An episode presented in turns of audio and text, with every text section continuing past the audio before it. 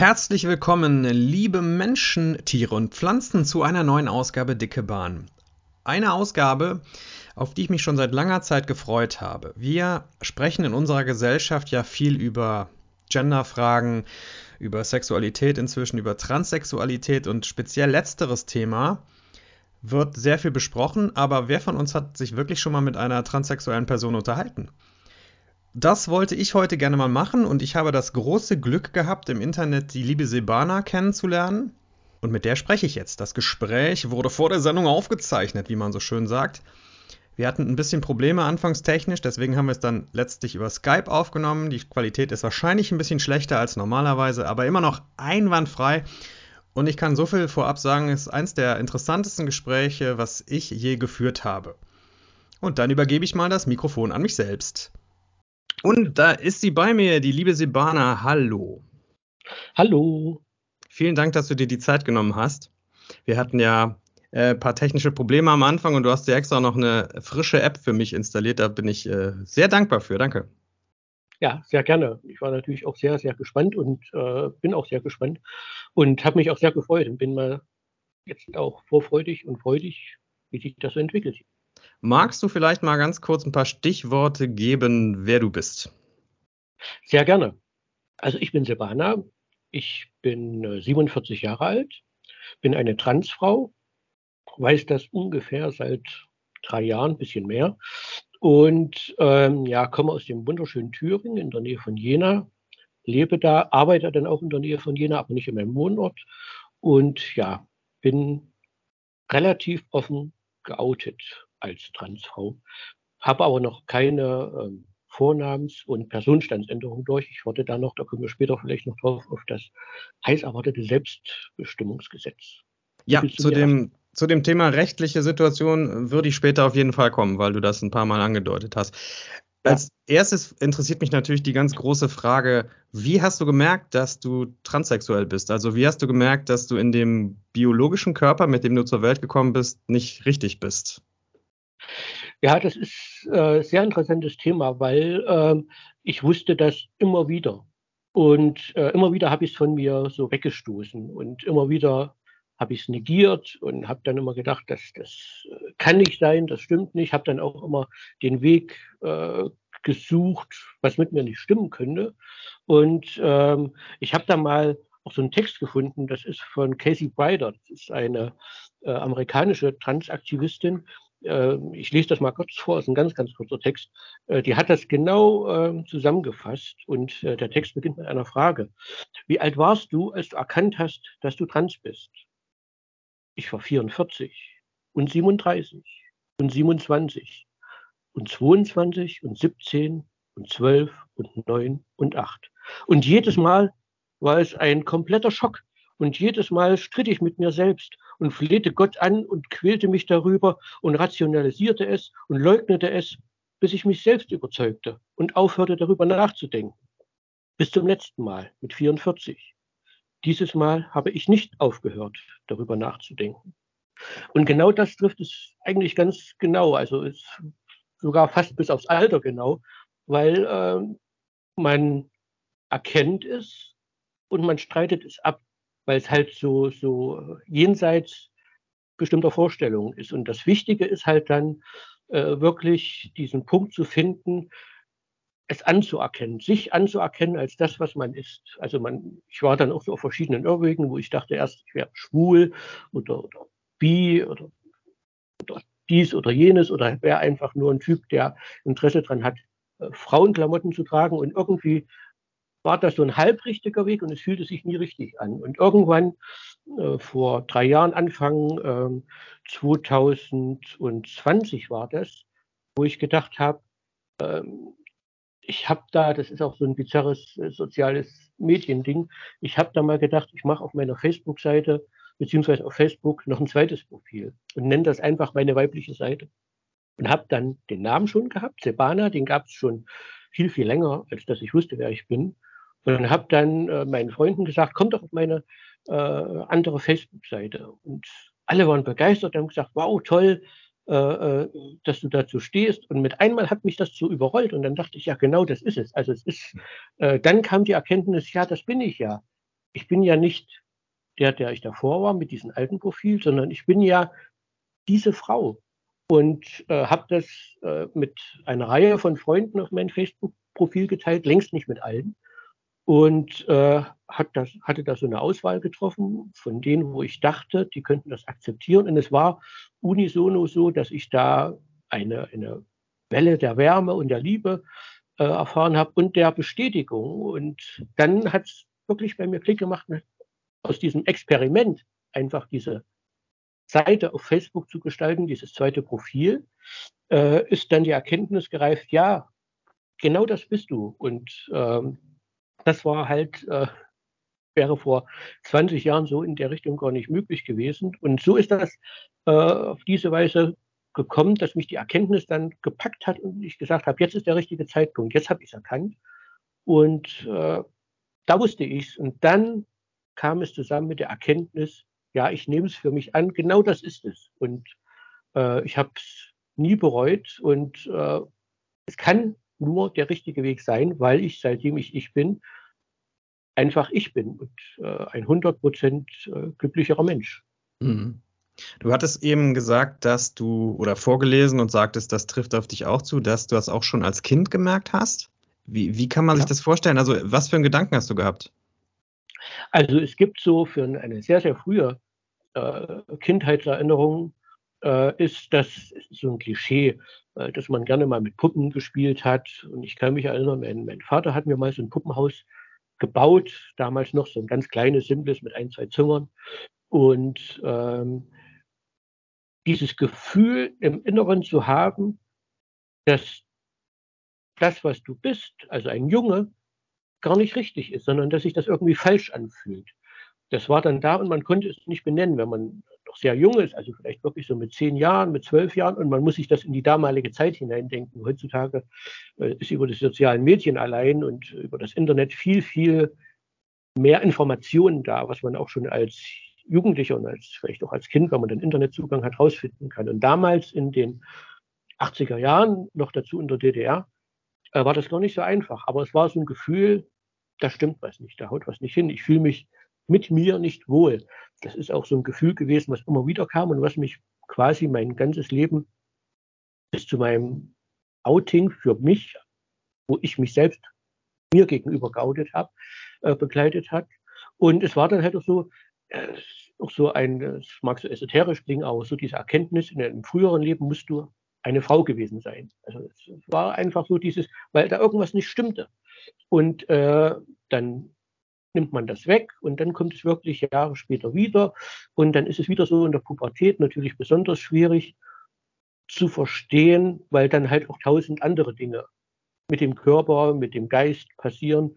Und auch immer wieder dieses, es fühlt sich da irgendwie nicht richtig an. Und es ist äh, äh, selbst dann, wenn man nicht mehr mit Puppen spielt oder wenn man da dann kein Interesse mehr hat, dass man denkt, irgendwas ist da. Und äh, ja, es war halt immer wieder ein Annähern an die Erkenntnis, auch das äh, transsexuell hatte dann auch später dann immer mal so als Wort dann eine Bedeutung, aber dann ist halt immer die Frage, kann das denn sein? Ja, dieses, ist das überhaupt möglich? Kann ich so sein? Und es war dann halt immer wieder ein Wegstoßen und ein sich entfernen davon, weil äh, das die Zeit war vielleicht nicht reif dafür. Deswegen hat es vielleicht auch so lange gedauert, obwohl ich gerne wirklich schon 20, vielleicht 30 Jahre weiter wäre in meiner Entwicklung, aber es ist so, wie es ist. Und äh, das ist halt wirklich schwierig. Als junger Mensch, das zu begreifen in der damaligen Zeit, war, glaube ich, sehr schwierig und wäre wahrscheinlich auch damals zu der Zeit gar nicht möglich gewesen, als Teenager, als Kind, äh, das wirklich so zu leben, weil da die, die Erkenntnisse äh, in der DDR und äh, vielleicht auch mehrere in psychiatrische Behandlung gekommen und dann damit auseinandergesetzt worden, was man ist, vielleicht gar nicht so da waren oder die Anerkennung dessen. Es gibt auch Transpersonen in der DDR oder es gab auch Transpersonen in der DDR, aber so als Kind stelle ich mir das viel, viel schwieriger vor, das zu wissen. Und wer weiß, was da damals alles so passiert wäre, wenn die Erkenntnis äh, mit dem inneren Anerkennen, dass man das ist, möglich gewesen wäre. Aber das war halt zum damaligen Zeitpunkt nicht so. Da stellt sich mir eine Frage außer der Reihe. Gab es jemals sowas wie, äh, wie hieß das bei, bei homosexuellen Konversa Konversionstherapie oder dieses so ähnlich, ne? Wenn Leute gezwungen ja. werden sollen, ihre so Sexualität aufzugeben durch, durch Therapien grausiger Art. Ja. Gab es das für Transpersonen auch? Da ist, äh, bin ich mir nicht ganz so sicher. Also ich bin mir sicher, dass es in der Bundesrepublik nach 1900, in den 80er Jahren auf jeden Fall, dass es dann nicht mehr gab, weil dann äh, kam das Transsexuellengesetz, was jetzt noch gilt. Und äh, da gab es das nicht mehr. Dann war zwar äh, Transsexualität immer noch eine Krankheit, aber es wurde immerhin äh, mit verschiedenen behandelt, äh, Möglichkeiten mit verschiedenen, ich sag mal, in Anführungsstrichen möglich Therapien, die aber nicht äh, das Ziel hatten, äh, das zu negieren. Also es gibt immer noch äh, in der Psychotherapie äh, den Ansatz, in verschiedenen äh, Gesellschaften, äh, das wirklich zu heilen. Und ich weiß nicht, wie es im Nationalsozialismus war, bin mir aber ziemlich sicher, dass es da auch schon Ansätze gab, weil äh, wir ja wissen aus der Forschung, dass damals äh, mit Homosexualität zum Beispiel anders umgegangen wurde, auch mit einer Konversationstherapie.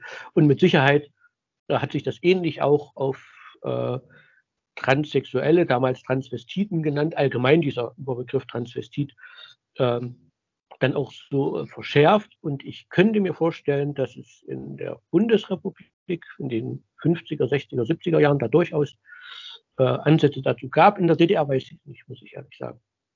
Okay, aber das hilft schon weiter. Ich dachte immer, Transvestiten sind einfach nur Männer, die gerne Frauenkleider tragen. Das ist auch so. Das wurde aber äh, zum Beispiel im Nationalsozialismus alles drüber gestülpt. Also da gab es den Begriff Transgender äh, so nicht. Und ähm, es gab den Begriff transsexuell, glaube ich noch nicht. Da möchte ich mich jetzt nicht festlegen. Aber allgemein äh, gab es zum Beispiel äh, zum, zur Zeit des Nationalsozialismus den Transvestitenschein. Den haben die Nationalsozialisten ausgestellt, offiziell als Schutz. Ähm, ich will es nicht ganz mit dem gelben Stern vergleichen, aber es ist so, dass der Schein ausgestellt wurde und ein Schutz bedeutete. Das heißt, wenn auf der Straße ein Mann in Frauenkleidern aufgegriffen wurde, ob der nun ein Transsexuell in dem Sinne war oder einfach nur ein Transvestit, also ein Mann, der Frauenkleider trug, äh, durfte der nicht äh, festgenommen werden.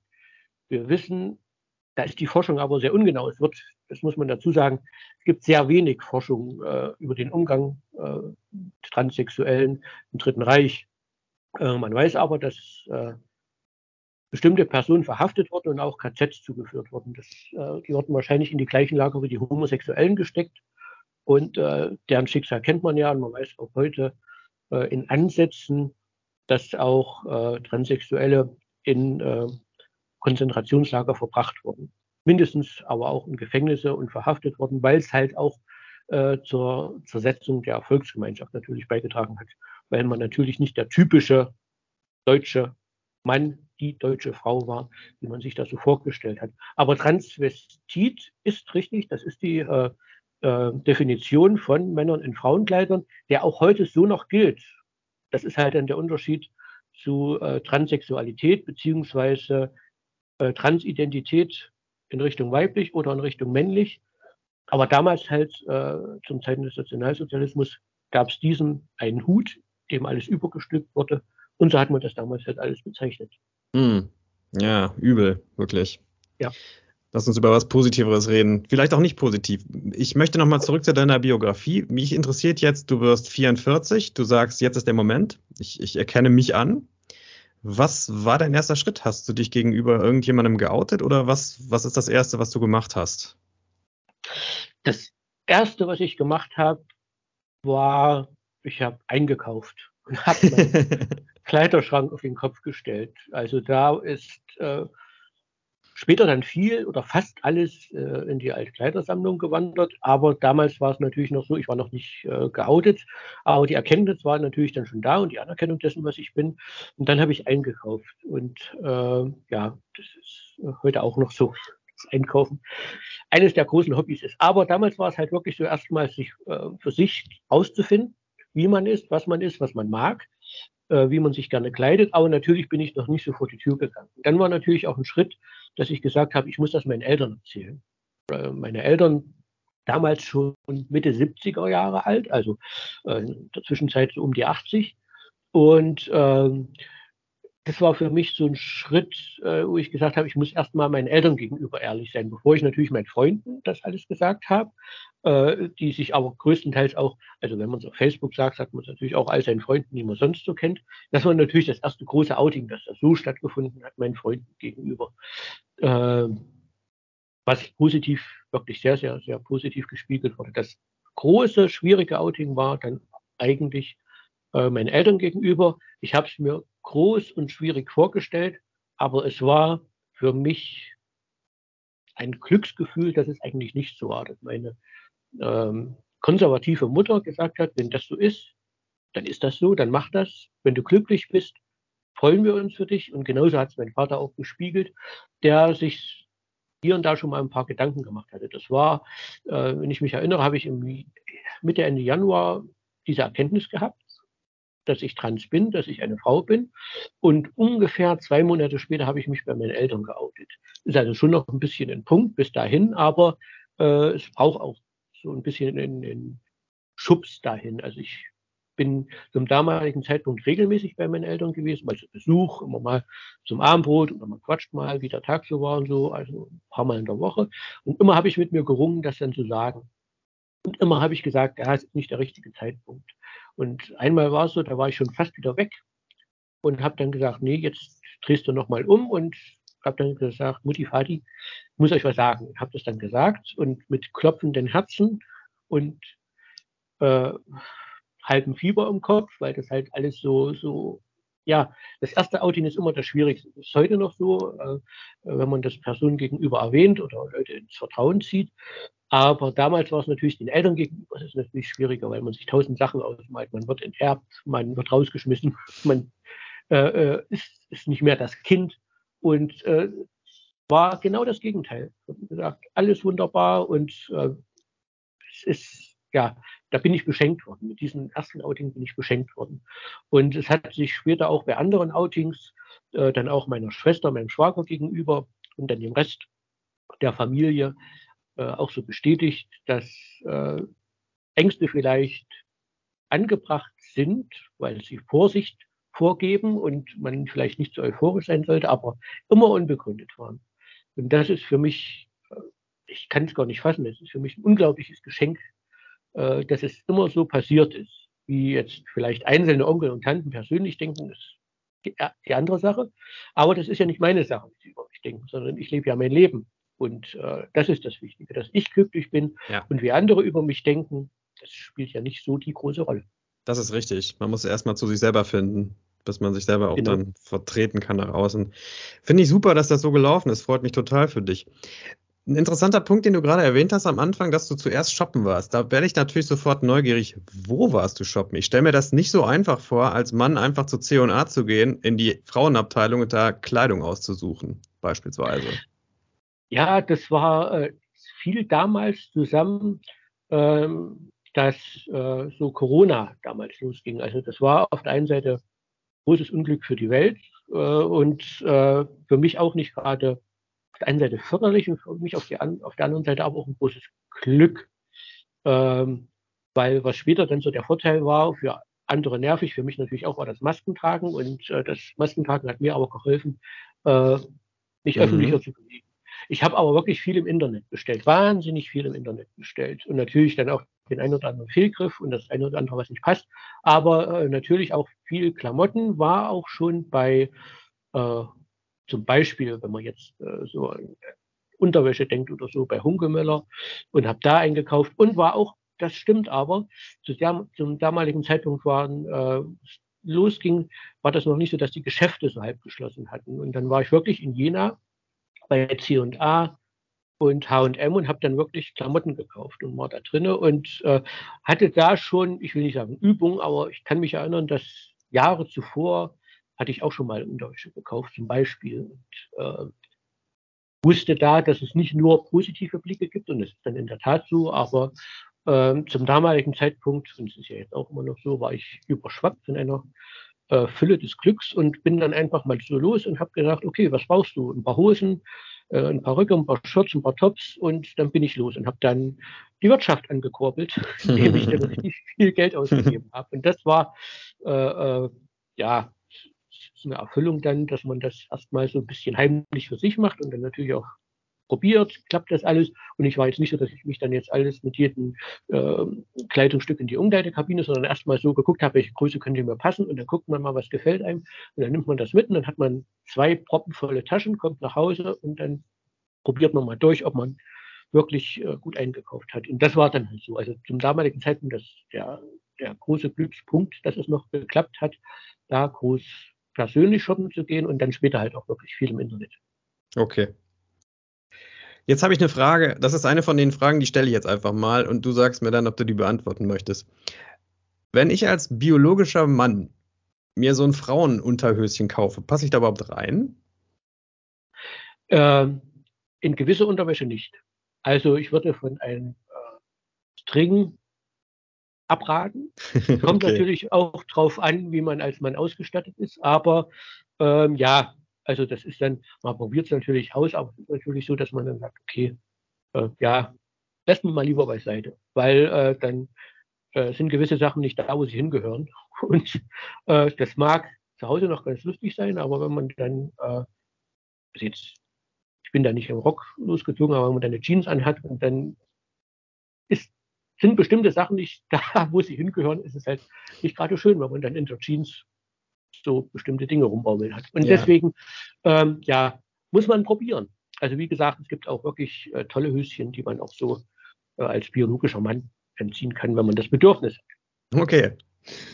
Ich habe mal, ich tatsächlich, äh, Outing hier auch für euch da draußen, die ihr gerade zuhört. Ich habe mal von meiner Ex-Freundin so ein Höschen angezogen. Ich fand das sehr schön. Es hat sich gut angefühlt. Das Material war super. Das äh, vermisse ich bei Herrenunterhosen.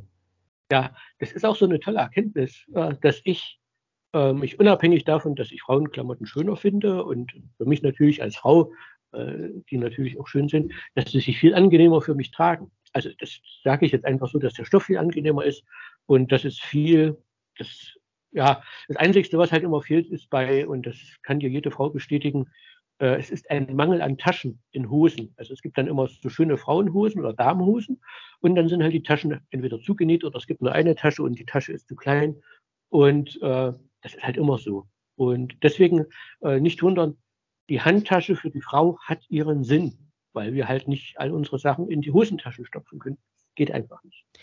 Das, ja. das kann ich aus persönlichen Gesprächen mit, äh, mit, mit äh, Frauen bestätigen, die das auch sagen. Und ich habe mich immer gefragt, warum unternehmen die Frauen nichts dagegen? Sagt doch der Modeindustrie, ihr wollt mehr Taschen haben, wenn, ihr, wenn das so der Konsens ist. Ja, das ist dann äh, das Typische, dass halt äh, Mode für Frauen oft von Männern designt wird und äh, mhm. Frauen, die dann sagen, wir hätten aber gern noch eine Tasche. Nein, das braucht ihr nicht. Wir designen das extra so und dann ist das halt wirklich unisono so überhaupt, äh, wie wir ja äh, in einer sehr patriarchalen Welt leben, die für, äh, da will ich jetzt keine Klischees bedienen, aber überwiegend für Männer gemacht ist. Und dann gibt es auch Bücher darüber, die sich wirklich damit auseinandersetzen, dass Frauen erst an zweiter Stelle mitgedacht werden. Und das äh, zieht sich durch die Medizin, das zieht sich durch, selbst ich glaube, die Architektur und die Innenstadtgestaltung, wo halt weniger Toiletten äh, und Wickelräume gedacht sind und äh, halt auch durch die Mode und andere Dinge. Frauen werden ja. halt immer an zweiter Stelle mitgedacht. Ja, das ist wohl leider so. Mich interessiert noch etwas wieder zurückgehend. Kannst du dich noch daran erinnern, als du zum ersten Mal als Frau auf die Straße gegangen bist mit äh, weiblicher Kleidung? Wie war das? Hm ja, ich habe mich da, glaube ich, rangetastet.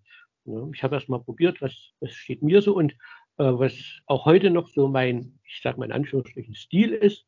Ähm, nicht zu übertrieben, wenn man jetzt unterwegs ist, äh, zum Einkaufen oder sonst wohin, ähm, da jetzt nicht auf die knallengen Röcke und Kleider und Hosen zu achten, wobei ich eigentlich auch immer Jeans anhab, die wirklich eng sind. Aber ich habe das erstmal für mich zu Hause probiert und bin dann mal einfach ähm, damals hatte ich noch sehr, sehr kurze Haare. Also wer mich jetzt kennt, weiß, dass die Haare jetzt inzwischen ja seit über drei Jahren wachsen, äh, bedeutend länger sind. Aber damals waren die Haare kurz.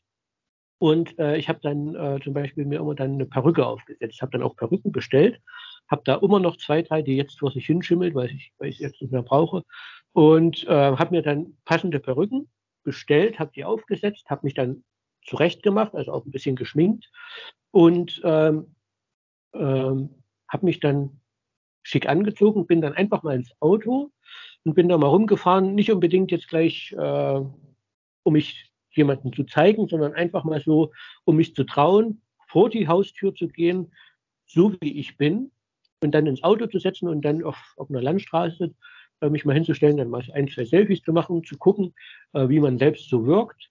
Und dann einfach mal rumzufahren und dann wieder zurück und später dann mal wirklich, äh, wo ich mal einkaufen war in dem großen Einkaufsmarkt. Und dann tastet man sich so ran und versucht auch nicht wiederum kleidungstechnisch zu übertreiben, weil man natürlich nicht auffallen will, aber natürlich schon mit Perücke und bisschen geschminkt natürlich äh, eindeutig sichtbar ist, womöglich, dass das nicht eine biologische Frau ist, die da lang geht. Und da muss man sich natürlich auch an die Blicke gewöhnen und äh, die Blicke einfach mal Blicke sein lassen, auch wenn es natürlich nicht ganz so einfach ist. Aber das war so, wo ich gedacht habe, okay, äh, da habe ich mich dann mal äh, wirklich in Frauenkleidung rausgetraut und ich weiß jetzt nicht, bin mir nicht sicher, ich hatte im selben Jahr, ähm, war das noch, ich war im März, da hatte mich eine Bekannte angeschrieben, die ich auch schon über Facebook kannte und die äh, damals noch in Erfurt wohnte und die ein Tattoo-Studio hat.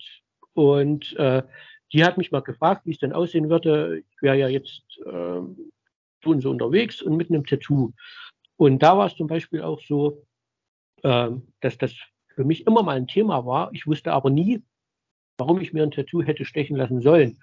Und als ich dann mein Outing hatte, wusste ich plötzlich. Und dann haben wir so uns so ein bisschen unterhalten. Und da war es, glaube ich, auch das erste Mal, wo ich in Erfurt war, äh, wo sie damals noch gelebt hat und ihr Tattoo-Studio hatte. Da bin ich auch wirklich so als Frau hin, allerdings ohne Perücke, weil das ein bisschen hinderlich gewesen wäre.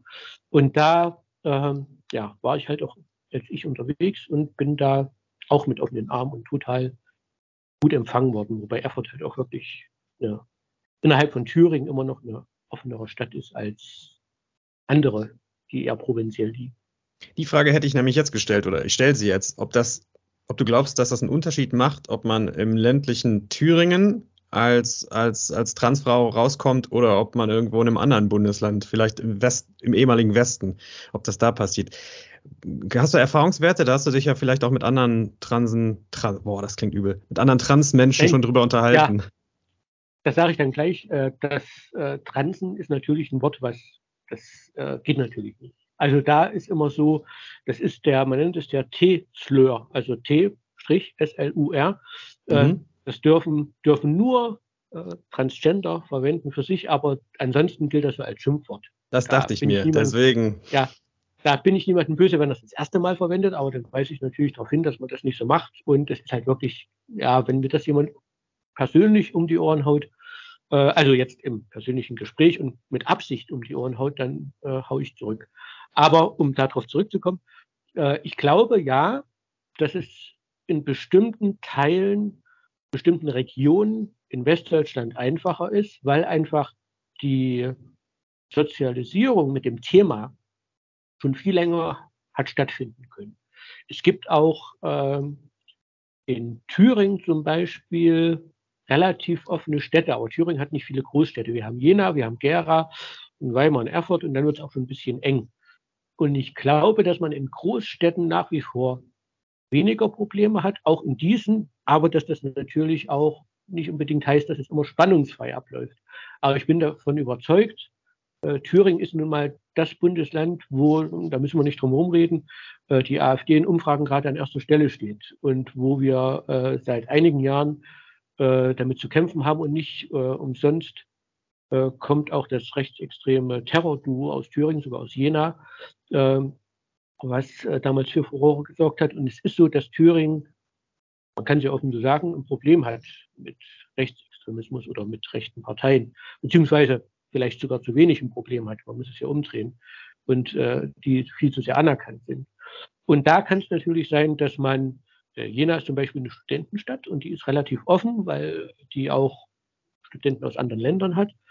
Äh, und da kann man höchstwahrscheinlich ein bisschen offener umgehen damit, dass jemand wie ich existiert äh, als in anderen Teilen Thürings. Ich würde mich jetzt nicht unbedingt äh, ja, auf jedes Dorf trauen, aber es gibt auch keinen Anlass, warum ich da sein sollte. Und äh, deswegen ja, also ich glaube schon, dass es, ich spreche jetzt nur mal für Thüringen, äh, dass es da schwieriger sein kann, als jetzt zum Beispiel in, äh, ja, mal, Rheinland-Pfalz, in den Ballungsgebieten oder so, wo man sich halt schon viel mehr, oder auch München, ja, hat ja auch eine große queere Szene, äh, Berlin ist wahrscheinlich auch sehr, sehr tolerant, aber wir wissen ja auch aus, äh, seit den letzten Monaten, seit den letzten Jahren, äh, dass auch die Zahl der Anti-Queer-Verbrechen äh, gerichtet halt gegen queere Personen, Transpersonen, äh, schwule Lesben, dass das halt auch leider wieder zugenommen hat. Und es wird zurzeit nicht einfacher für uns alle. Und ähm, aber ich glaube allgemein, dass die Sozialisierung eine Rolle spielt, dass man sich länger mit dem Thema auseinandersetzen könnte. Und ähm, deswegen ist es vielleicht in Thüringen nicht ganz so einfach, aber bis jetzt habe ich, kann ich nicht groß von negativen Erfahrungen berichten, was das angeht. Zumindest äh, was ähm, das Land Thüringen angeht. Die sozialen Netzwerke sind immer noch ein ganz anderes Thema. Ja, gut, das ist in allen Bereichen so. Da werden ja auch immer ja. besonders gerne von den Algorithmen Leute aufeinander gehetzt, die wirklich komplett auf zwei verschiedenen Seiten der Erdkugel stehen, ne? Und damit es ordentlich Krawall gibt. So ist das ja leider. Hast du denn, du hast ja gesagt, du hast eigentlich wenig negative Erfahrungen. Gab es denn Situationen, wo dir so richtig erkennbare Ablehnung gegenüber stand? Direkt bis jetzt noch nicht, das muss ich wirklich sagen. Also jetzt, wie gesagt, außer wo ich, wenn man dann mal äh, einkaufen geht und dann halt, wenn ich jetzt, ich habe zum Beispiel auf Arbeit, da trage ich meine Haare äh, geschlossen und wenn ich sie relativ offen trage, ich habe relativ lockiges Haar. Äh, und da bin ich übrigens so neidisch drauf. Ich hatte auch mal lange Haare, ist aber lange her. Ja, das ja. ist der große Vorteil. Also als ich noch jünger war und ähm, dann als junger Mann mir die Haare habe länger, ein bisschen länger wachsen lassen, habe ich gemerkt, um Gottes Willen, die stehen in alle Richtungen und es war für mich ein großes Problem. Jetzt ist es für mich quasi ein Geschenk und jeder sagt, wir sind so neidisch auf deine Locken und die sind ja so toll und das hilft mir jetzt ungemein. Das ist halt wirklich so. Es macht einen Teil von dem Passing, also von diesem, wie ich mich gebe als Frau, wie ich mich präsentiere als Frau, da machen die Haare wirklich viel aus und ich habe das große Glück, dass ich halt lockiges Haar habe, die noch so gut fallen. Wenn sie jetzt wirklich glatt wären, wäre es noch ein bisschen schwieriger. Dann müsste ich Volumen reinbringen. So habe ich ein Grundvolumen in den Haaren, die äh, so blond gefärbt sind. Und ähm, äh, das macht dann halt wirklich viel aus. Und negativ ist halt, ja, man hat halt bis auf Blicke, die ich spüre, also nicht jeden, aber doch den einen oder anderen, äh, der äh, zu erkunden versucht, was da los ist oder wen oder was, wer da an ihm vorbeiläuft. Bis jetzt noch nicht und es ist auch ein großes Glück, aber es muss ja nicht so sein, dass es ewig so bleibt. Also wenn ich jetzt, äh, äh, ja, es ist jetzt nicht so, ich habe es ja schon erzählt, wenn ich jetzt einkaufen gehe, schminkt mich da jetzt nicht unbedingt. Also es ist jetzt, versuche ich wirklich dezent unterwegs zu sein, aber äh, die große Ablehnung habe ich jetzt so noch nicht erfahren. Gott sei Dank. Das ist in der Tat, da kann man nur sagen, Glück, äh, Glück gehabt, toi, toi, toi, hoffentlich geht das auch so weiter. Ja. Ich denke ja und ich hoffe, dass diese Art von Sendung, wie ich die jetzt gerade mache, mit dir auch ein bisschen dazu beiträgt, das Verständnis des Gegenseitige ein bisschen zu verstärken und äh, lieber erstmal miteinander sprechen, anstatt ablehnend zu reagieren. Das finde ich immer ganz wichtig zu sagen. Das ist ja heutzutage auch das Wichtige. Also das, was man immer festgestellt hat und auch wieder in den letzten Monaten und, und Jahren auch verstärkt, dass viel über Menschen geredet wird, egal über wen, es wird über Menschen geredet, aber nicht mit den Menschen. Das ist ja allgemein ein Problem in unserer Gesellschaft, egal um welches Thema es geht. Es würde viel, viel, viel erleichtern, wenn man zuerst mal mit den Menschen redet, äh, anstatt über die Menschen und sich dann gewisse Ängste verstärken und Sorgen verstärken, teilweise ins, ins Unermessliche und dann halt äh, zu Ablehnung führen, die total unberechtigt ist. Aber man bewegt sich ja oft in der eigenen Bubble und dann verstärkt sich das gegenseitig, weil man sich dann in dem, in der Ablehnung gegenseitig bestärkt. Und das ist halt so das, was ich auch äh, so toll finde, wie jetzt hier mit dir zu reden, dass man halt miteinander redet, statt übereinander. Und das ist halt so das, die Hoffnung, die ich habe, dass ich das in der Zukunft, da bin ich vielleicht ein bisschen naiv, aber dass sich das in der Zukunft wieder wenden wird, dass wir allgemein als Gesellschaft wieder mehr miteinander reden, statt übereinander. Ja, da bin ich ganz bei dir. Absolut. Als nächstes fällt mir eine Frage ein, ähm, du lebst jetzt als Frau, hat sich, was ich mir eigentlich nicht denken kann, aber hat sich deine Sexualität dadurch auch geändert, also Partnerwahl? Ja, das ist ähm, auf der einen Seite gar nicht so leicht zu beantworten, weil ich Single bin. Äh, ich habe aber festgestellt, mit dem, dem Outing traue ich mir viel mehr zu, auch sexuell das zuzulassen, was ich bin. Also dann, äh, ich würde jetzt sagen, ich habe mich eigentlich immer schon als bi definiert, also als bisexuell. Und äh, sehe ich immer noch genauso. Und auch äh, das, was ich bevorzuge, aber das hat sich dann auch wiederum erweitert. Es gibt, ohne da jetzt genauer äh, drauf einzugehen, auch gibt Dinge, die ich für mich interessanter finde als vorher.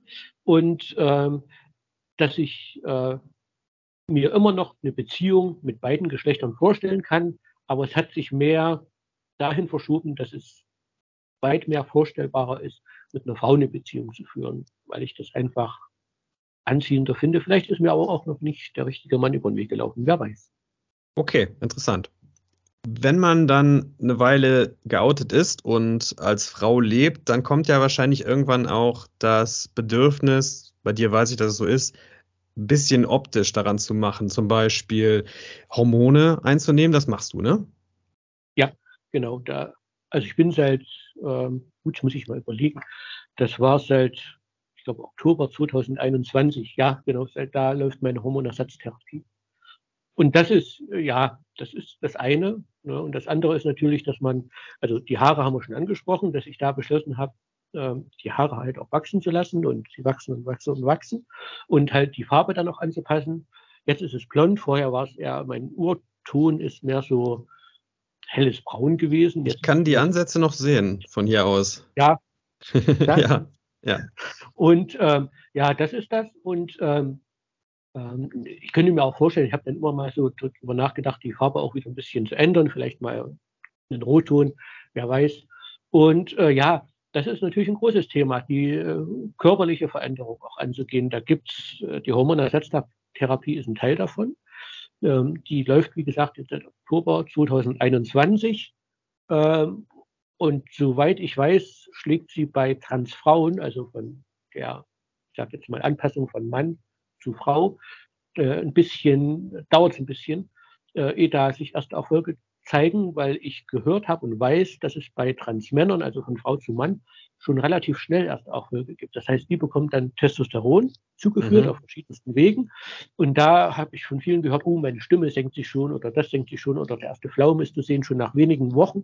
Und bei Transfrauen ist es so, das ist jetzt aber nur meine Erfahrung, äh, die ich jetzt teile. Kann sein, dass es bei anderen äh, Transfrauen wirklich anders ist, aber es hat gedauert, ehe sich das erste gezeigt hat. Also es ist wirklich so, dass das erste äußerlich passiert, also dass dann das Brustwachstum nach Monaten einsetzt, aber da beobachtet man natürlich auch viel genau. Und das erste, was man merkt, das erste, was ich gemerkt habe, waren Schmerzen in der Brust. Das ist so ein sogenannter Wachstumsschmerz. Bevor sich überhaupt was getan hat, hat das irgendwie nicht sehr, aber doch ein bisschen wehgetan. Und das war aber für mich gleichzeitig positiv, weil ich gemerkt habe, oh, da tut sich was, da, da, da passiert was.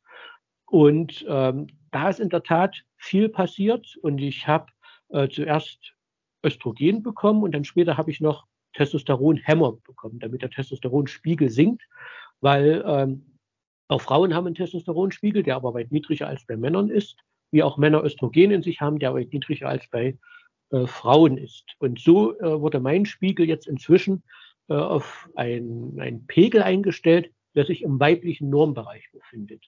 So, und seitdem ich zum Beispiel auch den Testo-Blocker bekommen habe, habe ich gemerkt, dass ich ähm, auch mental mich mehr verändert habe. Also das ist, ähm, ja, wie soll man das beschreiben?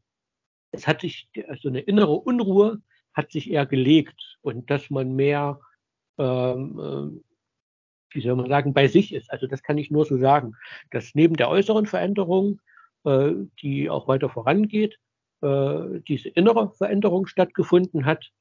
Und ähm, das, was auch wichtig ist, dass ich zum Beispiel das Bartwachstum, was ja immer noch da ist und was auch immer noch passiert, äh, sich enorm verlangsamt hat. Also ich rasiere mich nach wie vor täglich und äh, habe dann auch vor, in nächster Zeit dann per Laserepilation bzw. Nadelepilation dann auch die Barthaare dann entfernen zu lassen, sodass eine Rasur nicht mehr äh, nötig wird. Aber das ist wiederum äh, sehr, sehr schwieriges Thema, weil da ist erstmal sehr schmerzvoll, dauert sehr, sehr lange und äh, die Krankenkassen haben damit auch ein Problem, das zu bezahlen, denn sie müssten es aber, wie immer, wenn es sehr teuer ist, machen sie es immer nicht so gerne. Und man muss dazu noch äh, eine Praxis finden, also eine Hautarzt, Hautarztpraxis, die das macht. Und da gibt es nicht viele, die das machen. Also wie gesagt, der Bart sprießt nach wie vor, aber bei, bei weitem nicht mehr so schnell. Die Haare wachsen nicht mehr ganz so schnell. Man merkt zum Beispiel auf den Oberarmen oder auch an den Schenkeln, ähm, das wächst nicht mehr so schnell. Und ähm, wahrscheinlich sind auch die Gesichtszüge ein bisschen weicher geworden. Ich habe jetzt mal in letzter Zeit immer mal so ein bisschen verglichen von früheren äh, Fotos. Äh, da bietet sich immer Facebook ganz gut an, wenn man da mal sucht, zu jetzt. Und man muss natürlich auch gucken, wo hat man vielleicht gewisse Filter angewendet so dass man dann äh, hm. auch gucken muss, wo ist ein reales Bild von einem, also wirklich ein reales Bild, wo man dann wirklich weitestgehend auf Filter verzichtet und dann so ein Jetzt-Bild nimmt. Und ich bilde mir ein, bin aber nicht die beste Beobachterin meiner selbst, ähm, dass auch da sich ein bisschen was von äußeren, so diese weicheren Gesichtszüge inzwischen ein bisschen ergeben haben. Ich finde das ganz schwierig, bei sich selbst sowas festzustellen. Das kann ich dir auch erzählen von meiner Gewichtsabnahme. Ich sehe das selber teilweise nicht wirklich. Leute, die mich dann irgendwie fünf Monate nicht gesehen haben, sagen, boah, du hast total abgenommen im Gesicht und das ist alles total. Also das glaube ich ganz, das glaube ich schon, dass es dann auch so ist. Wenn die Leute dir sagen, du hast dich verändert, dann wird das stimmen. Man sieht sich halt jeden Tag selber. Das ist es ja. Man hat ja nicht diesen objektiven Blick auf sich teilweise. Also es ist auch so, dass man bestimmte Dinge so übergenau beobachtet. Also ich kenne das äh, von vielen äh, Transfrauen, ich habe das so in Facebook-Gruppen, wo ich bin, äh, beobachtet, dass da wirklich, die haben dann die Hormone bekommen im Rahmen der Hormonersatztherapie und wirklich jeden Pickel, den sie bekommen haben und jede äh, Hautfalte war dann, um Gott, ist das jetzt, hat das jetzt was mit den Hormonen zu tun? Sind das zu viel? Sind das zu wenig? Und manchmal ist aber ein Pickel auch einfach nur ein Pickel und den muss man halt auch mal als Pickel einfach so anerkennen. Das hat manchmal gar nichts damit zu tun. Wobei man sagt, äh, ich glaube, das ist dann eher bei äh, jüngeren Transfrauen so, die die Transition machen, also diesen Weg, ähm, dass es da sein kann, dass diese zweite Pubertät, wie man das nennt, also wo man dann wirklich, äh, der, der Hormonhaushalt kommt ja erstmal ein bisschen durcheinander, eher sich anpasst und ehe dann auch die Gewöhnung daran einsetzt, dass es so ist. Und ähm, da ist es dann wirklich so, dass es wie, man kennt das ja aus der eigenen Pubertät, dass hier und da ein paar Pickel auftauchen und es im Gesicht ein bisschen blüht, was mir Gott sei Dank wart geblieben ist noch. Ich hoffe, es bleibt auch so. Aber dass man wirklich so ein bisschen übergenau darauf guckt. Auch beim Brustwachstum habe ich erstmal geguckt, ist das so, war das vorher so oder hat sich hier jetzt was verändert? Jetzt habe ich es eindeutig, dass sich da was verändert hat. Aber die ersten Veränderungen beobachtet man natürlich äh, wie durch ein Mikroskop, als ob jetzt jeden mhm. Tag was passieren müsste. Aber wie gesagt, also so genau sehen das halt wirklich nur andere, die ihn vielleicht wirklich nur alle paar Wochen sehen. Dann habe ich noch eine Frage, wieder, ein, wieder einen Schritt zurück. Diese Hormonersatztherapie, wird die bezahlt von der Krankenkasse? Und wenn ja, oder, oder sagen wir mal, wie macht man das? Geht man zum Arzt und sagt, ich möchte mich verändern und. Ja, auch da wieder, mein Weg war, äh, dass damals äh, zu dem Zeitpunkt noch äh, die Begleittherapie über längere Zeit vonnöten war. Also das war dann die psychologische Begleittherapie. Das heißt, man geht zum Psychologen, sucht sich einen Psychologen, möglichst einen mit Transerfahrung, weil wenn man an andere gerät, kann es ein bisschen schwieriger werden, die mit dem Thema überhaupt nicht vertraut sind. Und ich hatte das Glück, relativ schnell jemanden in Jena zu finden. Und das ist quasi dieser erste Schritt, der überhaupt dann erfolgen muss, wenn man sich auf dem Weg begibt, der dann später das Ziel hat, eine Hormonersatztherapie zu beginnen und auch weitere Schritte dann einzuleiten, dass man einen Therapeuten braucht, der einen mit dieser sogenannten Begleittherapie auf dem Weg begleitet. Und da hatte ich das Glück, hatte dann, äh, es gibt dann so eine Probestunde, die man hat, wo man gucken muss, ob es miteinander stimmt, ob man auf einer Wellenlänge ist, ob die Ziele die gleichen sind. Und ähm, nach einer gewissen Zeit habe ich dann gesagt, ich würde auch gerne eine Hormonersatztherapie beginnen. Und dann hat mir mein Psychotherapeut ein Indikationsschreiben mitgegeben. So, und das heißt, mit dem Indikationsschreiben, wo dann die Diagnose drauf stand, trans, Mann zu Frau, bin ich dann zum Endokrinologen, das ist der, der Hormonarzt, der für einen zuständig ist. Und auch da hatte ich das Glück, dass es in Jena jemanden gibt, gibt auch mehrere, aber den, den ich gefunden habe, äh, der konnte auch noch Patientinnen aufnehmen. Und da bin ich dann dahin. Dann wurde das dann nochmal abgefragt bei meinem äh, Psychotherapeuten. Und ich wurde untersucht, Blut wurde abgenommen, Urin wurde abgenommen, die Werte wurden bestimmt. Und ich glaube, beim zweiten oder dritten Mal, wo ich dann dort war, ich glaube sogar schon beim zweiten Mal, äh, habe ich dann die äh, Östrogentabletten bekommen. Dann hat man die Werte weiter beobachtet und hat auch gemerkt, dass sich der Testosteronspiegel noch ein bisschen einpickeln muss. Und dann hat man halt zusätzlich den Testosteron-Hämmer gegeben, den äh, ich auch jetzt nehme. Und äh, ganz wichtig vielleicht, dass man sagen muss, diese Hormonersatztherapie läuft ein Leben lang. Das heißt, jede Transfrau oder jeder Transmann, der die Hormonersatztherapie macht, macht sie ein Leben lang. Das heißt, wenn wir die Hormone absetzen, tun sich Fortschritte wieder zurückentwickeln und äh, dann dauert es wieder, ehe sich das aufbaut. Und ich würde es auch nicht empfehlen, weil das auch wieder ähm, ähm, ja, das, den Körper wieder aus dem Gleichgewicht bringt, den, den er jetzt eigentlich erreicht hat. So, und das ist aber, wie gesagt, der Punkt war halt erst zum Therapeuten, dann ein paar Sitzungen machen, dann die Indikation bekommen und dann startet die Hormonersatztherapie. Das heißt also, so eine Transition ist nie wirklich abgeschlossen. Die läuft für immer weiter. Also es gibt, da gibt es verschiedene Ansichten. Manche sagen, wenn ich jetzt die große Operation habe, also auch das, nicht jede Transfrau oder nicht jeder Transmann lässt sich operieren.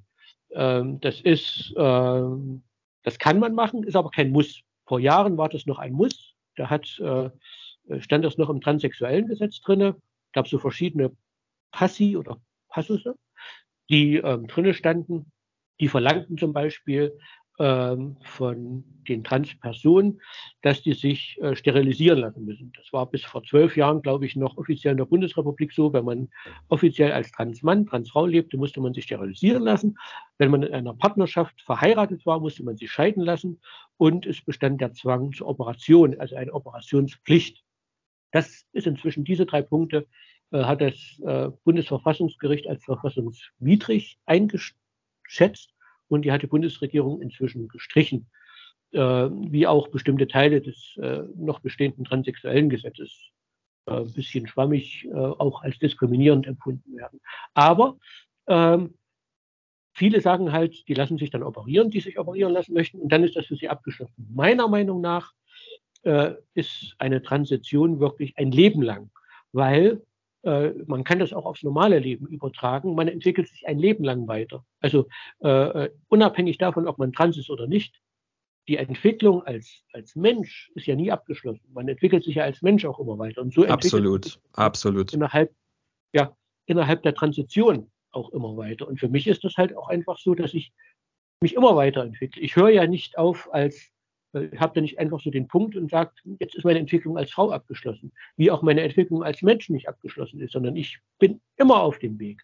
Und für mich ist das auch nicht schlimm, immer auf dem Weg zu sein als Mensch, wie ich auch nicht als schlimm empfinde, immer auf dem Weg als Frau zu sein.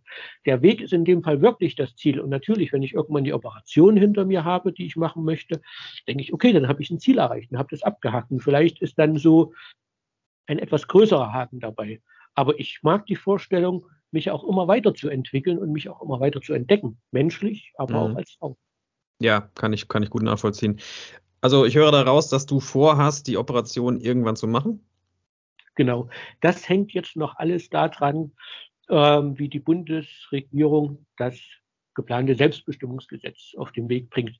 Das sah es vor einem Jahr noch deutlich fröhlicher aus, weil dann, äh, ich glaube, es war sogar Mitte letzten Jahres, als der Bundesjustizminister und die Bundesfamilienministerin gemeinsam auf einer Pressekonferenz verkündet haben, wir haben hier ein Eckpunktepapier, äh, das ist für unser Selbstbestimmungsgesetz, wir wollen das relativ zeitnah auf den Weg bringen und dann hieß es so, äh, dass es Anfang 2023 vielleicht dann schon im Bundestag kommt, dann wird es beschlossen, alles fertig, wunderbar.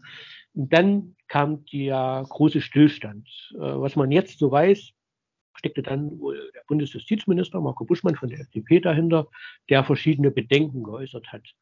Und das hat äh, dann zu einer enormen Verlangsamung des Prozesses geführt. Und jetzt sind wir glücklich, dass letzte Woche, ich glaube zuerst in der Süddeutschen Zeitung, äh, ein Bericht auftauchte, dass noch vor Ostern, das wäre ja quasi nächste oder jetzt in der kommenden Woche, je nachdem, für die, wann wir hier ausstrahlen, aber es ist immer noch vor Ostern. Und ähm, dann sollen halt äh, der Referentenentwurf äh, veröffentlicht werden, was heißt, jetzt kommt Bewegung äh, in das Selbstbestimmungsgesetz, was dann für die Verbände freigegeben wird, die sich dieses Gesetz angucken können und ähm, verschiedene Einwände machen können. Dann kommt es ins Kabinett, wo es beschlossen wird, dann kommt es im Bundestag, wird mehrfach gelesen, äh, direkt in Sitzung und wird dann beschlossen, sodass ich hoffe, dass es vielleicht hoffentlich dreimal auf Holz äh, noch dieses Jahr beschlossen wird. Und dann ist auch absehbar, wie es mit äh, dem Operativen beziehungsweise mit äh, äh dem Weg weitergeht, der ähm, ja bestimmte operative Eingriffe betrifft. Denn jetzt ist es noch so, laut dem alten, noch gültigen transsexuellen Gesetz braucht man Gutachten, um ähm, bestimmte Operationen zu beantragen. Also das betrifft vor allen Dingen die geschlechtsangleichende Operation. Diese Gutachten fußen wiederum darum auf der Vornamens- und Personenstandsänderung. Das heißt, wenn ich jetzt, jetzt noch mit dem alten Gesetz meinen Vornamen und meinen Personenstand, das heißt also meinen Geschlechtseintrag ändern lassen möchte auf der Geburtsurkunde, was dann später für den Personalausweis, für andere Papiere nötig ist, gehe ich äh, zum Amt und das Amt sagt mir, okay, dann müssen Sie ein Gerichtsverfahren anstrengen. Und innerhalb, dieses, Gericht, ja, innerhalb dieses Gerichtsverfahrens werden dann zwei Gutachten benötigt. So, dann wird ja entweder vom Gericht werden dir zwei Gutachter vorgeschlagen oder du kennst vielleicht selber zwei Gutachter, die trans erfahren sind. Und das ist halt das Schwierige, weil diese Gutachten sind enorm demütigend in der Fragestellung, wenn es darum geht, äh, ja, was man für sexuelle Präferenzen hat, ob man gerne Unterwäsche trägt, wie oft man masturbiert. Ähm, wow. Man, ja, es ist halt sehr, sehr persönlich und es geht teilweise, was man gehört hat, so weit, dass sich Personen entkleiden lassen und begutachten müssen von Kopf bis Fuß. Und das ist halt, wenn es einfach nur darum geht, den Vornamen zu ändern und einfach nur darum geht, den Geschlechtseintrag zu ändern, wo man doch schon von seinem äh, Psychotherapeuten die Bestätigung hat, dass man das ist, was man ist und wer man ist, äh, ist das halt extrem demütigend. Und es kostet mehrere tausend Euro, die äh, Gutachten anzustrengen. Das heißt, man muss die auch noch selber bezahlen. Mhm. Das bezahlt keine Krankenkasse, das bezahlt nicht das Gericht, äh, das muss man selber bezahlen. Und die jetzige Bundesregierung hat gesagt, das wollen wir nicht mehr, wir wollen das vereinfachen, die Gutachten fallen weg. Das heißt, man geht nur noch aufs Amt und wenn man es jetzt mal grob zusammenfasst, erklärt, man ist die und die Person, möchte bitte den Vornamen, möchte bitte den Geschlechtseintrag, dann bekommt man das äh, entsprechende Schreiben und ähm, die Gutachten fallen dann halt weg. Das heißt, der bürokratische Weg wird enorm verkürzt. So, wenn aber die Gutachten wegfallen, ist natürlich die Frage, äh, wenn ich mich operieren lassen möchte, was ist dann? Also was verlangen dann die Kliniken noch? Reicht dann einfach äh, die Diagnose, die man dann vom Psychotherapeuten erlangt. Gibt es dann eine bestimmte Phase, in der man als Frau oder als Mann, je nachdem, gelebt haben muss? Was braucht es dann? Und deswegen stockt das zurzeit noch. Also ich hatte eigentlich vor, ursprünglich war gedacht, so 2023, 2024 die Operation anzustreben. Das wird sich jetzt noch verzögern, auch eingedenk dessen, dass so eine Warteliste auf den, äh, in den entsprechenden Kliniken auch sehr, sehr lang ist und dass es da auch ein bisschen länger dauern kann, bis man einen Termin kriegt. Und äh, deswegen muss ich jetzt erstmal wirklich abwarten, wann die Bundesregierung das entsprechende Gesetz auf den Weg bringt, mit den Folgen, die das dann haben wird, auch für geschlechtsangleichende Operationen. Junge, Junge, das ist ja, das ist ja ein Batzen, mit dem ihr euch da konfrontiert seht. Ja. Wenn ich das, also dann, wenn ich das richtig verstanden habe, da die Hürden so hoch sind schon für eine Namensänderung, das bedeutet, du bekommst weiter, weiterhin Post auf deinen alten Namen. Ich glaube, ihr nennt das Dead Name. Genau, auf meinem alten Namen. Ebenso ist es so, dass also alles, was offizielle Verträge sind, ähm, laufen auf den alten Namen. Wenn ich jetzt zum Beispiel was bestelle, äh, bei wem auch immer, bestelle ich das auf meinen aktuellen neuen Namen. Muss aber daran denken, dass die Rechnungen auf den alten Namen laufen. Aber ich habe es natürlich lieber, wenn ich Post bekomme, die direkt an mich geht. Klar. Also direkt an meinen neuen Namen. So. Es gibt auch Banken, die die Namen ändern lassen, mit dem Geschlechtseintrag tun sie sich dann aber ein bisschen schwer. So, und wichtig ist auch zu wissen, dass das alles auf Goodwill-Basis ist. Das heißt, wenn ich zu einer Bank gehe, ich könnte auch zu meiner Krankenkasse gehen, dann ist das auf Goodwill-Basis. Das heißt aber auch, dass da die entsprechenden Personen an den richtigen Stellen sitzen müssen, weil manchmal kommt man da hin und dann sagen die, ja, was wollen Sie? Sie wollen Ihren Vornamen ändern, Sie wollen Ihren Geschlecht ändern. Was ist denn das? Das geht doch gar nicht. Und dann muss man sagen, ja doch, das geht. Und dann sagt man hier, ja, aber ob das auch bei uns geht, wir wissen es nicht. Und dann kann das ein langer, langer Weg sein. Deswegen ist es vielleicht leichter, wenn man das vorher wirklich amtlich bestätigt hat. Und dann kann man dann Stück für Stück, und das ist auch äh, wirklich so, äh, was man auch nochmal sagen muss. Viele stellen sich vor, wenn das Selbstbestimmungsgesetz kommt, man geht einfach aufs Amt, bekommt den Stempel und alles ist erledigt. Dann beginnt aber erstmal die ganze bürokratische große Hürde, weil man dann sein Personalausweis, weil man dann sein Fahrzeugschein, sein Führerschein, man muss sämtliche Papiere, man muss sämtliche Verträge, man muss die Rentenversicherungsnummer, man muss die Sozialversicherungsnummer ändern lassen, alles. Und das ist natürlich dann hinten raus auch nicht ganz kostenlos, weil so ein Personalausweis und auch so ein Führerschein kostet ein bisschen Geld. Und äh, ich habe zum Beispiel erlebt, wo ich mich auf äh, Arbeit geoutet habe, offiziell. Alles schön und gut, aber zum Beispiel der Arbeitsvertrag kann noch nicht angepasst werden, äh, weil ich halt offiziell noch derjenige bin, der ich bin. Und auch wenn ich auf Arbeit als Silvaner angesprochen werde, bin ich offiziell immer noch mein Deadname. Und äh, wie gesagt, das Selbstbestimmungsgesetz verkürzt den Weg, aber nicht die bürokratischen Folgeschwanz, der hinten dran noch steht. Und wenn man sich dann halt wirklich so vorstellt, da könnte ja jeder jedes Jahr kommen und könnte ja einfach so äh, sein Geschlecht wechseln, das ist ja alles Pillepalle. Ja, der eigentliche Wechsel, der ist einfach. Aber das, was hinten dran kommt, zieht sich noch Monate hin. Und wer das jährlich machen will, der kann es bitte tun. Ich könnte mir einfache Sachen vorstellen, als da wirklich alle Behörden und Ämter abzuklappern und wirklich jeden einzelnen Eintrag ändern zu lassen äh, auf meinen neuen Namen und auf meinen neuen Geschlechtseintrag. Das kann ich mir gut vorstellen. Da das ja vielleicht hoffentlich bald ein Ende hat für euch, frage ich mich trotzdem, weil du das eben erwähnt hattest, was für Diskriminierungen stecken denn in diesem jetzt noch aktuellen transsexuellen Gesetz drin? Ähm, was die Bundesregierung ändern möchte, ob es dann im Endeffekt auch im neuen Gesetz drin steht, ist, dass zum Beispiel das Deadname unter Strafe gestellt wird. Ich sage es jetzt mal vorsichtig unter Strafe. Das heißt, wenn dich jemand in böswilliger Absicht absichtlich mit deinem alten Namen anspricht und vielleicht, wenn du jetzt eine Frau bist als Mann oder als Herr und umgekehrt, wenn du ein Mann bist als Frau, dann ist das diskriminierend und das darf dementsprechend auch geahndet werden. Das kann man jetzt in gewisser Weise auch schon tun, ist aber ein bisschen schwieriger, weil auch da wieder äh, offiziell, wenn man wie ich das offiziell noch nicht in der Hand hat, ist es wahrscheinlich unmöglich, dagegen was zu machen. Äh, hat man dann aber den Namen offiziell geändert, dann kann man das auch anstrengen, aber es ist natürlich auch viel schwieriger, weil dann sagen natürlich auch, wenn man dann auch die Polizei aufschlägt und macht eine Anzeige, dann rollen die auch zehnmal mit den Augen und äh, sagen, ja, wir haben aber Wichtigeres zu tun. Aber es ist halt ein wichtiges Anliegen. Und äh, man muss auch sagen, das Anliegen von Minderheiten und wir bewegen uns als Transpersonen äh, innerhalb der Bevölkerung von einem Prozentsatz von 1% ungefähr. Das heißt, 1% der Gesamtbevölkerung der Bundesrepublik gilt als trans, so offiziell. Ne? Und da gibt es natürlich immer so Sachen, äh, bei Minderheitenschutz guckt man halt immer mal nicht so genauer hin. Und das, was passiert, ist halt zum Beispiel auch das, was wir jetzt viel erfahren, äh, ist, dass halt in den sozialen Netzwerken halt immer draufgehauen wird. Und sobald jemand erkennbar trans ist, äh, man dann halt gedetnamed wird. Also es ist bei meinem Namen vielleicht nicht ganz so schwer herauszufinden, wie mein ursprünglicher Name ist. Oder vielleicht halt auch ganz einfach zu sagen, du bist ja ein Typ, du bist ja ein Kerl.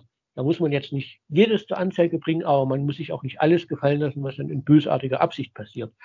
Und ähm, es ist halt wirklich so, dass ähm, gewisse offizielle Dinge jetzt äh, immer noch ein bisschen erschwert werden. Das heißt, wie gesagt, also man kann jetzt leichter dann später zur Bank gehen und kann das ändern lassen, weil halt das Selbstbestimmungsgesetz vielfach äh, äh, Dinge dann wirklich erleichtert, weil es dann halt vom Staat offiziell so gesagt wird. Es ist halt wirklich wichtig, was äh, der Staat für eine Minderheit entscheidet an Rechten. Das heißt, auch die Ehe für alle musste ja erst erstritten werden. Und da konnten nicht einfach äh, zwei Frauen oder zwei Männer aufs Amt gehen und konnten heiraten. Das war halt einfach nicht möglich. Und so ist es halt auch mit dem Minderheitenschutz für Transpersonen, der dann ein bisschen schärfer gefasst werden muss. Ähm, und äh, wird nie so sein, dass eine hundertprozentige Abschaffung der Diskriminierung äh, von Minderheiten erfolgt. Aber ein offizielles Gesetz kann eine Stimmung beeinflussen und kann sagen, bis hierhin und nicht weiter. Und äh, das ist dann wichtig. Und wie gesagt, auch diese äh, Gutachten, äh, die bis jetzt noch angefordert werden, die halt enorm diskriminierend und entwürdigend sind. Äh, es kann auch sein, dass man wirklich an Gutachter gerät, die dann sagen, naja, wir haben es ja hier offiziell, Stempel drauf, wir sprechen mal fünf Minuten miteinander und dann geht's wieder. Das ist aber halt auch wirklich nur im besten Fall. Ne? Und dann ist es äh, halt wirklich so, dass es äh, für Transpersonen einfacher gemacht werden muss, als das anerkannt zu werden, was sie sind. Und da tut sich die Gesellschaft allgemein äh, in Teilen noch sehr schwer. Äh, das sind bei Frauenverbänden, die dann halt Transfrauen nicht als Frauen anerkennen, sondern nur biologische Frauen. Und äh, ja, man kennt es ja auch von, von Frauenrechtlerinnen wie Alice Schwarzer, für die äh, Transfrauen mögen, ja, vielleicht irgendwie Frauen, aber nur zweiter Klasse und die haben ja mit uns nichts zu tun. Und dabei wird vergessen, dass auch und an erster Stelle die Transfrauen mitbeteiligt waren, um feministische Grundrechte zu erkämpfen. Das war in den USA in den 60er, 70er Jahren so, dass Frauen und Transfrauen Seite an Seite marschiert sind. Und das wird oft negiert und das wird oft weggewischt.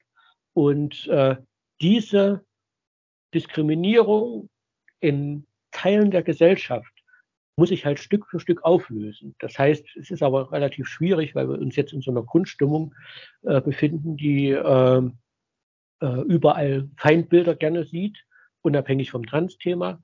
Und ähm, da muss aber, dann kann ein Gesetz helfen, aber es muss auch klar sein, dass das Gesetz nicht automatisch alles abschaffen kann. Es muss sich einfach ein gesellschaftlicher Wandel vollziehen, allgemein, aber natürlich auch in Bezug aufs Trans-Thema. Gibt es ähm, einen Dachverband oder eine Interessenorganisation, die euch politisch vertritt irgendwo?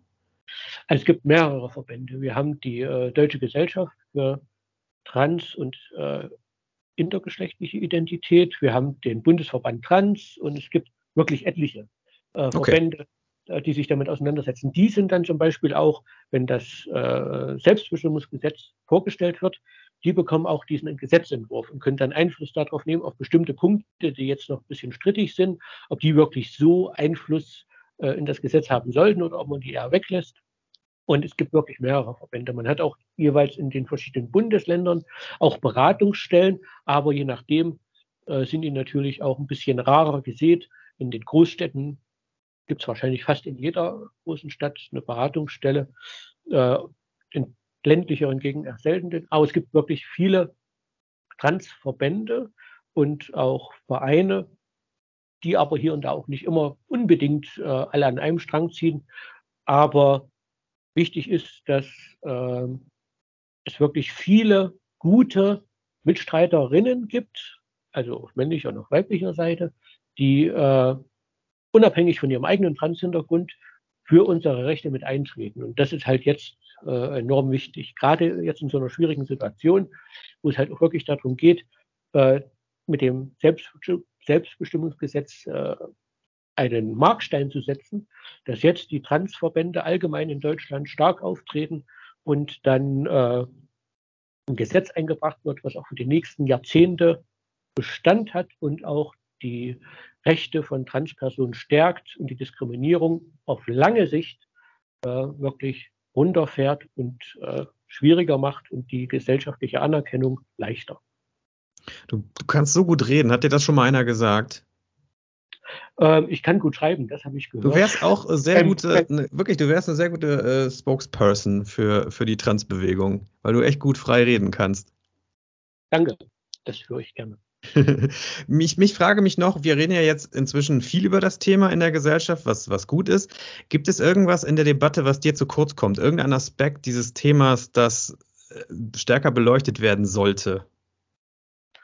Naja, was jetzt so als ähm, Vorurteil immer mitschwingt, ist, ähm, dass, und da kommen wir wieder kurz auf das äh, Selbstbestimmungsgesetz zurück, dass das irgendwelche chirurgischen Eingriffe erleichtern würde, was nicht so ist, gerade was äh, auch Kinder und Jugendliche betrifft, weil da das rührt das äh, Selbstbestimmungsgesetz überhaupt nicht an, wird aber immer wieder äh, zum Beispiel von Seiten der Emma, also der Zeitung äh, und Alice mhm. Schwarzer, auch immer wieder gerne als Einwand eingebracht, dass Kinder verstümmelt werden sollen und so weiter und so fort. Und es ist halt eine müßige Debatte, die wir immer wieder führen und sagen, nein, das ist nicht so, guckt euch das Gesetz, den Gesetzentwurf, das, was bis jetzt bekannt ist, genau an. Das stimmt so nicht. Und auch die Beeinflussung, das ist, ist natürlich richtig. Man macht sich Sorgen um die Kinder, werden die in diese oder jene Richtung beeinflusst. Und äh, gerade ist es natürlich so, auch durch die sozialen Medien, dass Transpersonen eine höhere Sichtbarkeit haben. Das ist natürlich ganz normal. Jede Gruppierung hat durch die sozialen Netzwerke höhere Sichtbarkeit bekommen und so auch die äh, Trans-Community.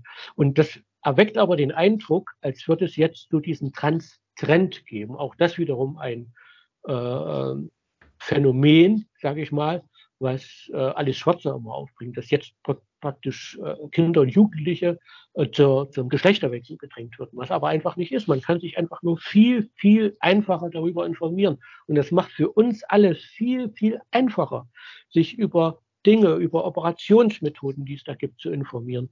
Und ähm, mir fehlt persönlich in dieser ganzen Debatte von Nicht-Trans-Personen einfach mal ein empathisches Einfühlungsvermögen. Äh, ich stelle mir das immer schrecklich vor, wenn von Personen ein Hass entgegengeschleudert wird und äh, Ablehnung. Und ich stelle mir dann vor, sie hätten Kinder oder Enkel. Und mhm. diese Kinder oder Enkel kommen eines Tages zu ihnen und sagen, ich bin nicht der Junge, den du vor dir siehst, oder nicht das Mädchen, den du vor das du vor dir siehst, sondern es ist andersrum.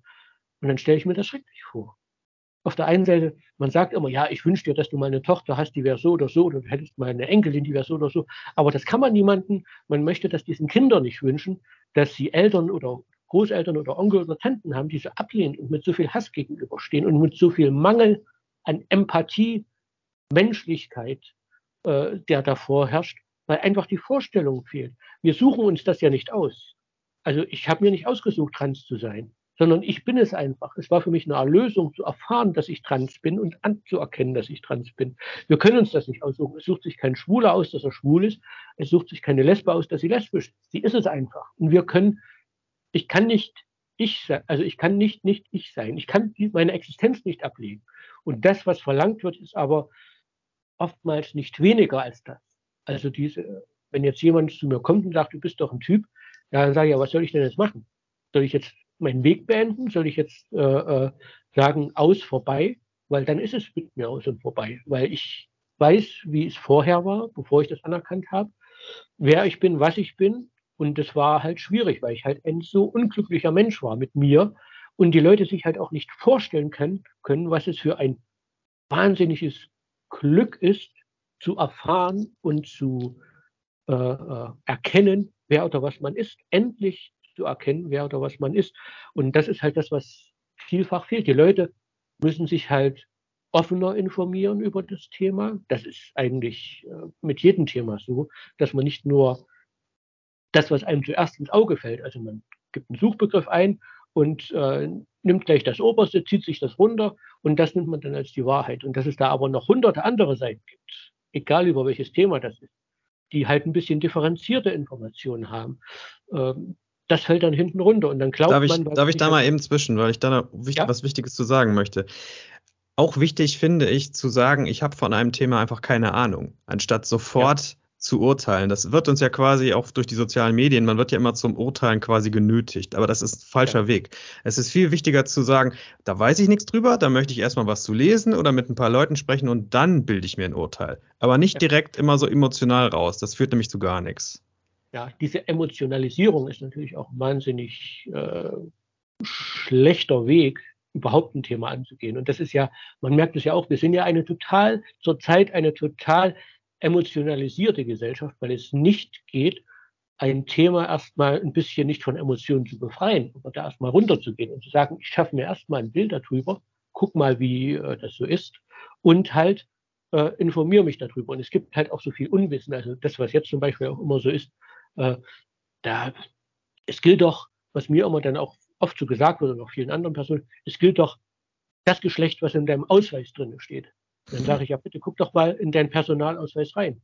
Da steht nichts von Geschlecht. Im Personalausweis de facto steht kein Geschlechtseintrag.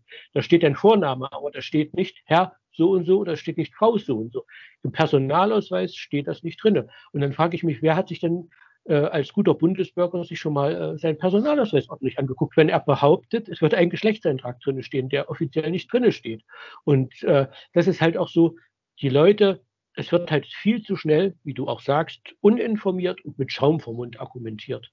Und dann versucht man, äh, sich ein bisschen rauszunehmen oder was ich auch immer mal versuche, ist, wenn es halt beim Thema, es, also man kann niemanden, der transfeindlich eingestellt ist, und hasst, der wirklich einen Hass gegenüber Transpersonen hat, man wird niemanden davon überzeugen können. Es ist einfach so. Man kann Argumente über Argumente einbringen.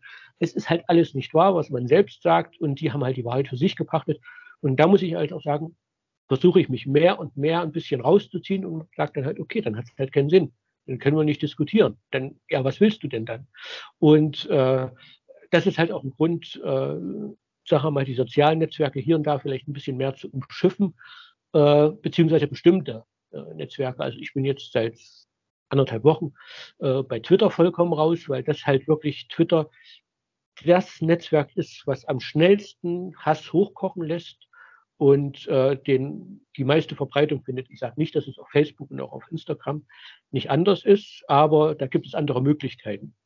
Und äh, das ist halt auch wichtig. Man darf halt nicht so viel äh, an sich ranlassen. Und äh, ja, wie du sagst, man muss sich halt äh, auch mal, ich weiß ja auch nicht zu, selbst zum Trans-Thema weiß ich nicht alles. Und dann sage ich halt, okay, habe ich keine Ahnung davon, weiß ich jetzt nicht. Die Statistik kann ich jetzt, kann jetzt nicht jede einzelne Statistik äh, runterbeten, aber äh, ja, und dann sagt man, okay, dann informiere ich mich halt drüber und dann halt wirklich nicht auf die erstbeste Seite gehen, sondern halt nochmal dreimal, viermal gucken.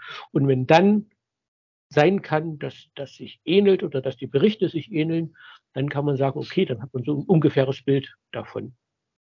Ich stelle mir das ja auch etwas schwierig vor, wenn du als, als Angehörige einer Minderheit stehst da immer komplett stellvertretend für die komplette Minderheit. Und ja. wir haben jetzt gesprochen und du hast mir viele, viele Sachen gesagt, viele deiner persönlichen Meinungen, aber ich wette, es gibt auch genug Transmenschen, die das vielleicht minimal anders sehen würden an dem einen oder anderen Punkt, an dem einen oder anderen Detail, so wie das halt ist in der Gesellschaft. Aber wenn einer mit dir spricht, glaubt er immer, du bist jetzt das, die Transperson, ja. die für alle steht. Das ist ja auch halt ein wichtiges Thema. Die Trans-Community ist keine homogene Masse. Ja, genau das ist mein Punkt. Die, die Community der, der Homosexuellen oder die Community äh, der Bisexuellen ist auch keine homo, äh, homogene Masse. Es ist einfach nicht so. Es ist alles, die, wie die Gesellschaft auch ist. Wir sind auch nur ein Spiegel der Gesellschaft. Es gibt eine, wir sind heterogen. Es gibt auch innerhalb der Trans-Community unterschiedliche Ausrichtungen. Es gibt auch innerhalb der Trans-Community äh, Bestrebungen, dass eben das Selbstbestimmungsgesetz nicht in Kraft tritt, weil äh, für diese Person meistens jene, die für sich den kompletten Weg schon hinter sich haben und äh, ist dann eigentlich, ja, grob gesagt, also mir sind die Motive dann dahinter eigentlich auch immer ein bisschen unklar, aber grob gesagt, die möchten es nicht, dass andere es leichter haben als den steinigen Weg, den sie gegangen sind. Und dass einige auch, äh, ja, dann äh, bestimmte Interpretationen für sich so beanspruchen, wer trans zu sein hat, wer trans ist und wer nicht trans ist. Und das ist halt für mich auch war eine schwere Erkenntnis, dass wir halt nicht alle an einem Strang ziehen, wie halt auch die Gesellschaft nicht an einem Strang zieht. Es ist einfach so. Und es gibt äh, äh, wirklich ganz, ganz tolle Transpersonen, die ich wirklich bewundernswert finde. Und dann gibt es andere, von denen halte ich mich lieber fern. Und da gab es auch schon äh, ja die eine oder andere Auseinandersetzung. Ich bin auch schon aus äh, Facebook-Gruppen, äh, die Teile der Trans-Community verein rausgeflogen, weil halt, äh, ja, man ist nicht so konform mit bestimmten mhm. Meinungen und dann wirst du halt gesperrt, blockiert, wunderst dich, warum das so ist, wo doch die angeblich so offene Trans-Community doch alle mit offenem Arm aufnimmt, aber so ist es leider nicht. Das ist eine bittere Wahrheit, äh, die man lernen muss, aber ja, wir sind halt äh, auch nur Menschen. Trans-Menschen sind auch nur ja. Menschen. Sehr schön. Ich bin soweit durch mit meinen Ideen. Deswegen möchte ich dich noch fragen, gibt es noch etwas aus dem ganzen Themenbereich, was du gerne ansprechen möchtest, das mir jetzt nicht eingefallen ist? Ja, das ist eine gute Frage. Also wir haben jetzt schon wirklich, glaube ich, viel abgedeckt, wahrscheinlich auch nicht alles, weil ähm, da es ist halt ein sehr, sehr weites Feld, muss man halt sagen. Und ich kann halt immer nur aus meinem Erfahrungsbereich berichten, wie sind wir ja auch schon darauf gekommen. Und ähm, wir haben, glaube ich, vieles herausgearbeitet, wo man halt auch, also wo wir jetzt speziell darauf abgezielt haben, ist halt wirklich Transmänner und Transfrauen. Wichtig wäre auch, dass es noch äh, nicht-binäre Transpersonen gibt. Das ist natürlich dann immer noch ein bisschen schwererer Schritt nachzuvollziehen. Das heißt, äh, die sind äh, gebürtig als biologische Männer, fühlen sich aber als Männer und Frauen, gehen aber auch den Transweg oder umgekehrt sind als Frauen geboren.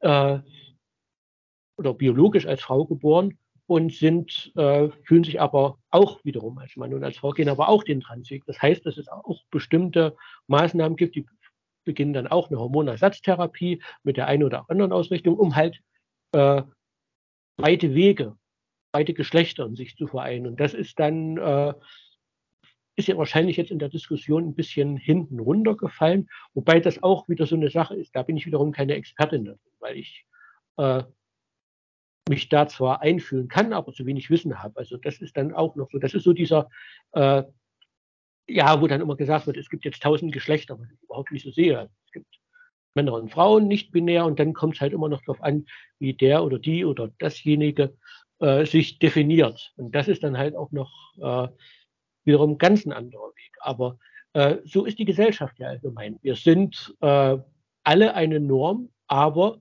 wir haben ein wunderbar breites Spektrum in uns. Und die Gesellschaft ist bunter, als wir alle denken. Und es wäre schön, wenn das viel mehr anerkannt würde und dass dieses Bunt nicht als Gefahr dargestellt wird. Und dass es auch nicht gefährlich ist, das ist wieder für mich ein Thema, abseits vom Trans-Thema, äh, dass Gender nicht gefährlich ist und nicht ansteckend. Es ist nicht schlimm, wenn man gendert. Es ist nicht schlimm, wenn man nicht gendert. Äh, man sollte beides äh, nicht verteufeln. Wer es möchte, der soll gendern, aber wer es nicht möchte, soll nicht gendern. Aber keiner sollte versuchen, den anderen irgendwas überzustülpen. Und so ist es allgemein, äh, glaube ich, auch in der Gesellschaft. Dass, äh, es gibt so viele tolle, bunte Farben in unserer Gesellschaft, die die Gesellschaft vor allen Dingen auch bereichern können, die äh, einen Wert an sich darstellen. Und dazu gehören Transfrauen, Transmänner, nicht-binäre Transpersonen. Und ähm, das ist halt wichtig, dass äh, es noch ein langer Weg, bis die Gesellschaft das anerkennt. Und wir haben jetzt über vieles geredet äh, und mit Sicherheit äh, gibt es noch viel, viel mehr, was man bereden könnte. Aber ich glaube, wir haben jetzt so äh, für diesen Moment, glaube ich, sehr, sehr viel abgedeckt äh, und haben über sehr viel geredet und konnten uns, glaube ich, auch sehr gut austauschen darüber. Das finde ich auch. Und ich muss sagen, ich glaube, das war das schönste Schlusswort, was ich in diesem Podcast bisher gehört habe. Wirklich dieses, ah. ich, ich mag es immer, wenn es auf einer versöhnlichen Note endet. So. Das hat mir sehr gut gefallen. Vielen Dank. Deswegen möchte ich dir nochmal ganz herzlich sagen, vielen, vielen lieben Dank, dass du dabei warst, Silvana. Es war wirklich sehr aufschlussreich für mich und das ist auch ein Podcast, den ich mir selber sicher noch ein paar Mal anhören werde, weil da gute, gute Denkansätze drin waren. Dann bleibt mir äh, auch zu sagen, danke für die Einladung. Und äh, ich fand es wirklich sehr, sehr schön und äh, bin auch wirklich von Herzen sehr dankbar, dass äh, ich Teil dieses Podcasts äh, sein konnte und bin wirklich sehr gespannt. Also ich werde ihn mir auch wahrscheinlich nochmal anhören, äh, schon allein, äh, um zu hören, was ich hier alles rausgehauen habe. das habe ich manchmal auch, dass ich erst hinterher merke, was ich so gesagt ja, habe. Das ist normal. Ja, was habe ich jetzt bloß erzählt? Habe ich mich um Kopf und Kragen geredet? Vielleicht können wir das ja irgendwann in der Zukunft nochmal wiederholen, wenn du, wenn du noch ein bisschen weitergegangen bist in deiner Transition, mal schauen, wie dann der Stand der Dinge ist oder so. Sehr, sehr gerne, weil es wirklich ein sehr, sehr angenehmes Gespräch war. War eine Freude für mich. Gut, machen wir es an dieser Stelle, machen wir den Podcast dicht, dann können wir ja privat noch ein bisschen quatschen. Ja. Ihr Lieben da draußen, ich hoffe, es hat euch genauso viel Spaß gemacht wie mir. Schreibt gerne mal in die Kommentare, wie interessant oder nicht interessant ihr dieses Gespräch findet. Bitte fair bleiben, das versteht sich von selbst und bis zum nächsten Mal. Tschüss.